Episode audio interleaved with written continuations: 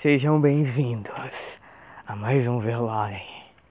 Sejam bem-vindos a mais um Velore. Aqui é o do Bob e hoje a gente vai falar de ressaca pós-Enem. Vai falar sobre fim do mundo. Não, eu queria falar sobre fim do mundo, mas ninguém quer falar sobre fim do mundo porque todo mundo tem medo do fim do mundo. Eu não tenho medo do fim do mundo. Talvez alguns não tenham medo do fim do mundo como eu e queiram o fim do mundo, mas eu também não quero o fim do mundo. Eu quero que o mundo continue. Mas um fim do mundo é o presente querer escolher o que a gente vai fazer na prova agora. Liberdade. Eu não sei nem se isso é válido, isso que eu tô falando. Eu acho que tanto faz. Eu falei aqui, tanto faz. Uh, eu queria desfalar hoje. Eu ia falar dizer, mas eu falei falar. Uh, sobre o Enem. Sobre minha ressaca pois Enem. Uh, e eu tô há um tempo longe por causa dessa ressaca, porque o Enem tirou um pouco da minha força vital e da minha alma. Ele devorou a minha alma. Não, ele não devorou minha alma, mas foi tenso. Tudo Enem é complicado, porque geralmente eles colocam a minha prova do outro lado da cidade. E ainda bem que esse ano eu não fui de ônibus, porque pegar ônibus no domingo, fala sério, é terrível. Uh, mas ainda assim foi numa escola bem longe de casa.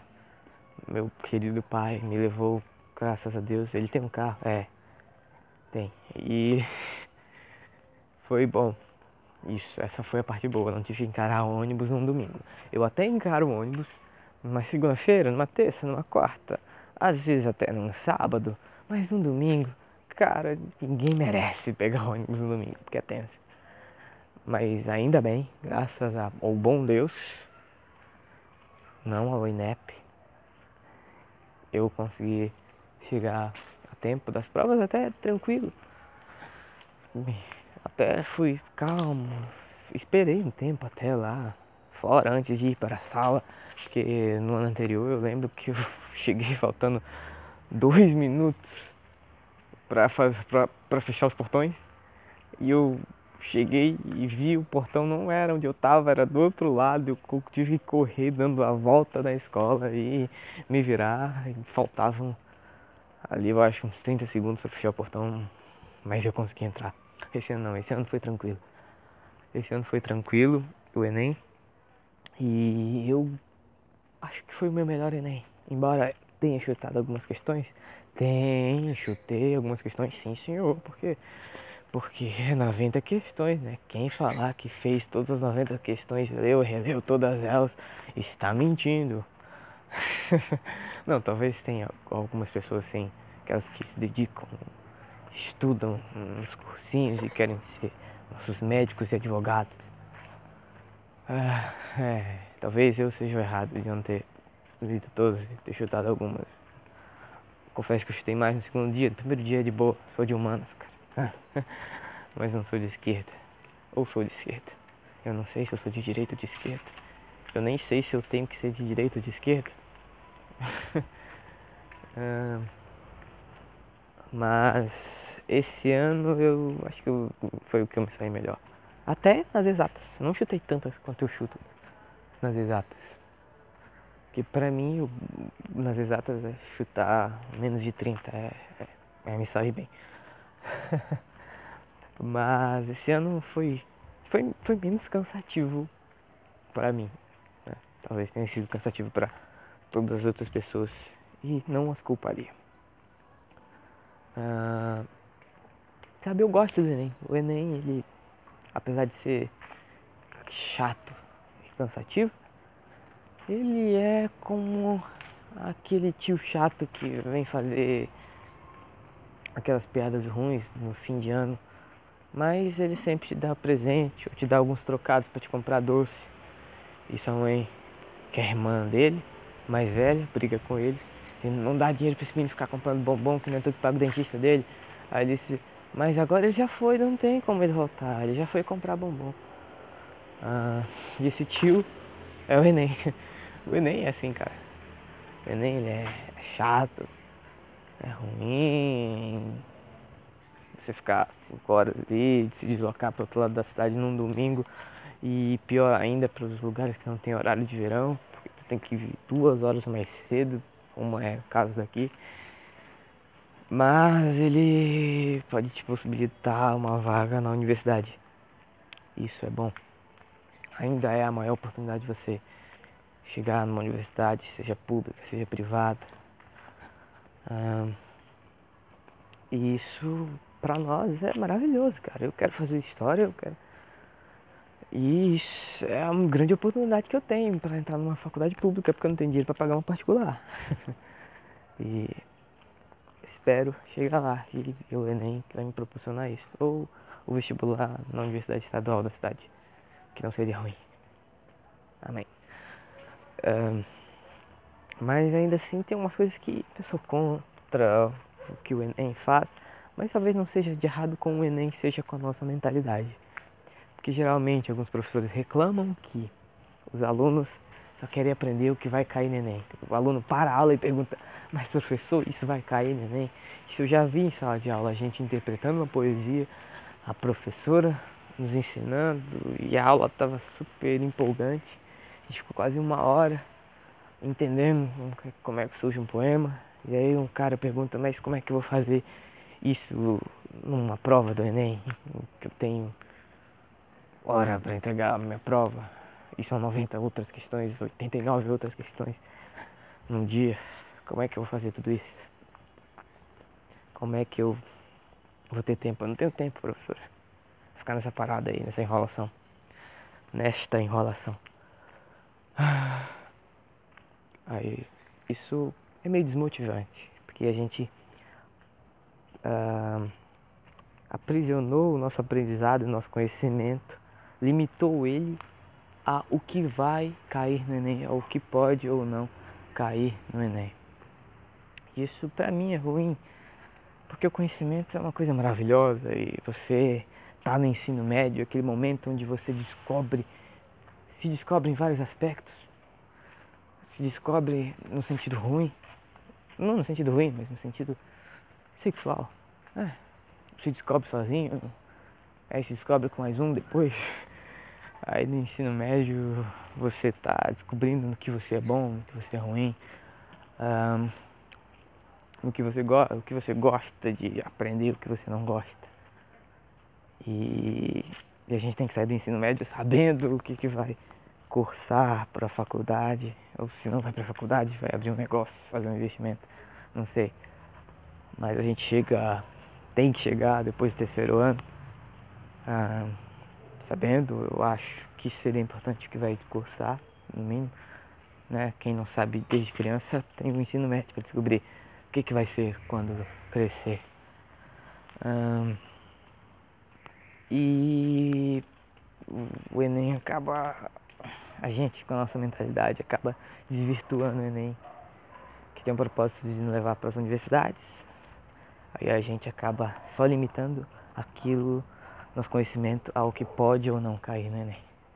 Ou como escrever uma redação em que os caras que vão corrigir as provas de redação do Enem eles vão ver que é boa, sem ser boa em conteúdo do, ou sem se a gente aprofundar no conteúdo, mas achar uma fórmula de como escrever uma redação decente.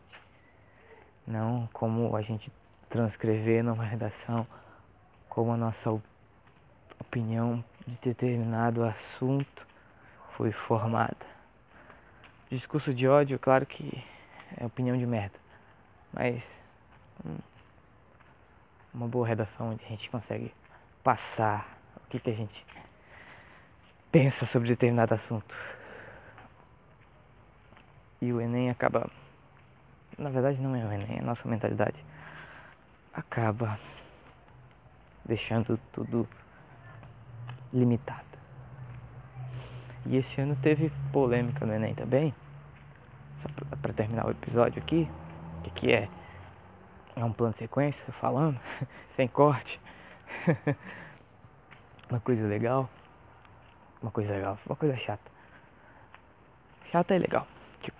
O presidente, o presidente eleito, o Jairzinho, queria criou uma polêmicazinha aí de querer ver o que que o Enem, a ver o Enem antes, ver a prova do Enem antes dela ser dada.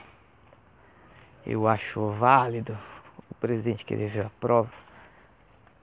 Acho, acho válido, acho. Pode ver a prova, cara.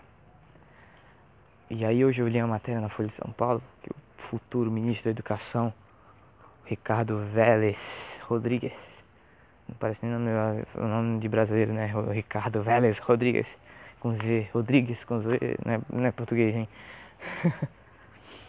ah, ele disse que ninguém vai impedir Bolsonaro de ver o, o Enem antes, o futuro ministro da Educação, é a manchete da Folha de São Paulo.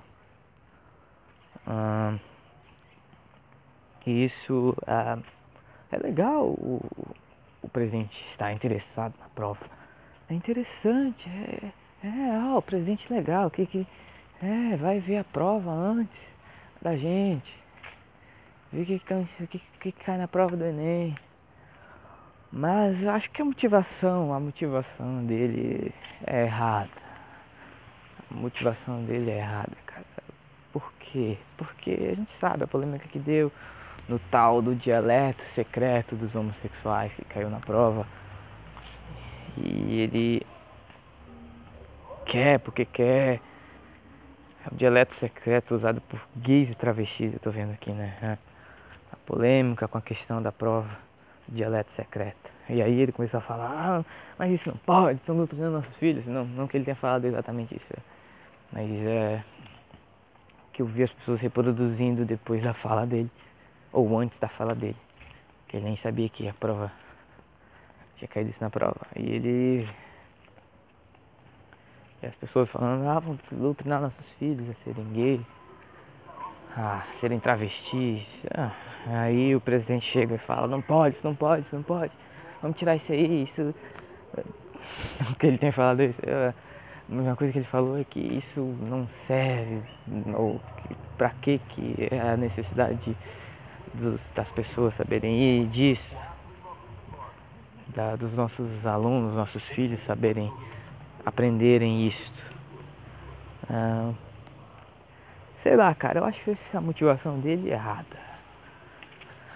Ah, se ele quisesse assim, dizer, olha, eu preciso que caia, eu saber o que cai nessa prova aí do Enem, pra ver o que, esses meninos estão aprendendo é legal, interessante, e que ele fizesse a prova que nem a gente faz, e que marcasse a prova do outro lado da cidade, da casa dele, que ele, que ele ficasse cinco horas na prova, ele vivesse, porque não tem graça. O Enem é todo. O Enem não é só uma prova, o Enem é uma experiência. Por isso todo ano tem aquela expectativa toda para os atrasados do Enem, porque os atrasados do Enem eles representam muito a gente, cara. Que o cara tenta chegar no lugar e ele não consegue.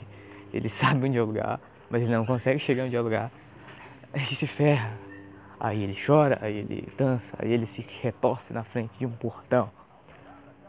Se o presidente for ver a prova, quiser ver a prova do Enem, que ele viva a experiência do Enem. Que é ter a prova marcada do outro lado da cidade, que é ter essa tensão de chegar na hora, que é ficar cinco horas fazendo uma prova, quer fazer uma redação, ele respondendo: Ah, mas eu sou presente, eu tenho que cuidar das coisas do mundo, vai que o mundo acabe. Ah, cara, se o mundo acabar contigo fazer a prova, tu vai ter desculpa de dizer que estava fazendo a prova e que o mundo acabou e a culpa não foi tua, cara. Ah, pelo menos é isso. ah, que o é uma experiência. E mas essa motivação dele aí eu não acho justa. Uh, eu acho importante a gente ter contato com isso, com, com essas coisas que a gente não, não sabe ou não entende, ou nem sabia que existia, eu não sabia que existia.